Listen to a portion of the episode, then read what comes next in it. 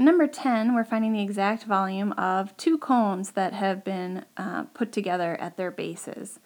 So what we're going to do here is we're going to add together the volume of the two cones. So volume of the first cone, which you can't really read what that says. Okay, so volume of the first cone plus volume of the second cone. When we add those together, it'll give us the volume of that whole figure. All right, so volume of a cone is 1 third times pi r squared times the height of the cone, and same thing for the other cone. You'll see that the radius is the same for both cones. The only thing that's different is the height. So for the first one, I'm going to do 1 third times pi times 7.5 squared times 4 and for the second one, it's going to be exactly the same thing, 7.5 squared, but the height is 10. Now, it does say give the exact volume. So you're going to start with this right here and calculate 7.5 squared times 4.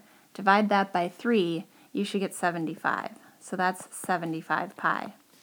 When you do this evaluation, 7.5 squared times 10 divided by 3, you get 187.5 pi.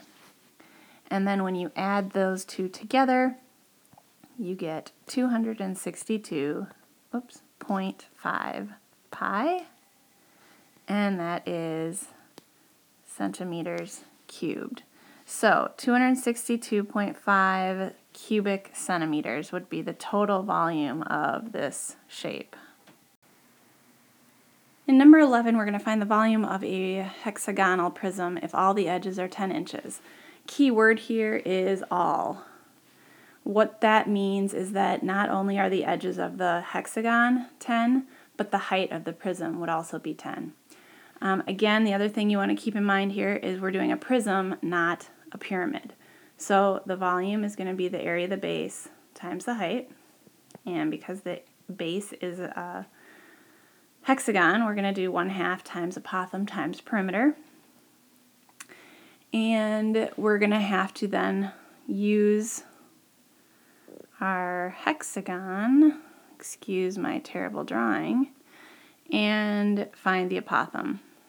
So this is A because the side length is 10, this is 5. If we find the central angle, 360 divided by 6 is 60 degrees. So we know that this is a 30, 60, 90 triangle. Therefore, the apothem has to be 5 root 3.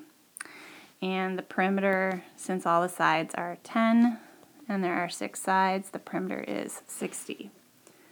So 1 half times 5 root 3 times 60 times the height of the prism, which is 10. Because again, remember, if all of the edges are 10, that means that in the pentagon, I'm sorry, the hexagon and the prism uh, would have a height of 10.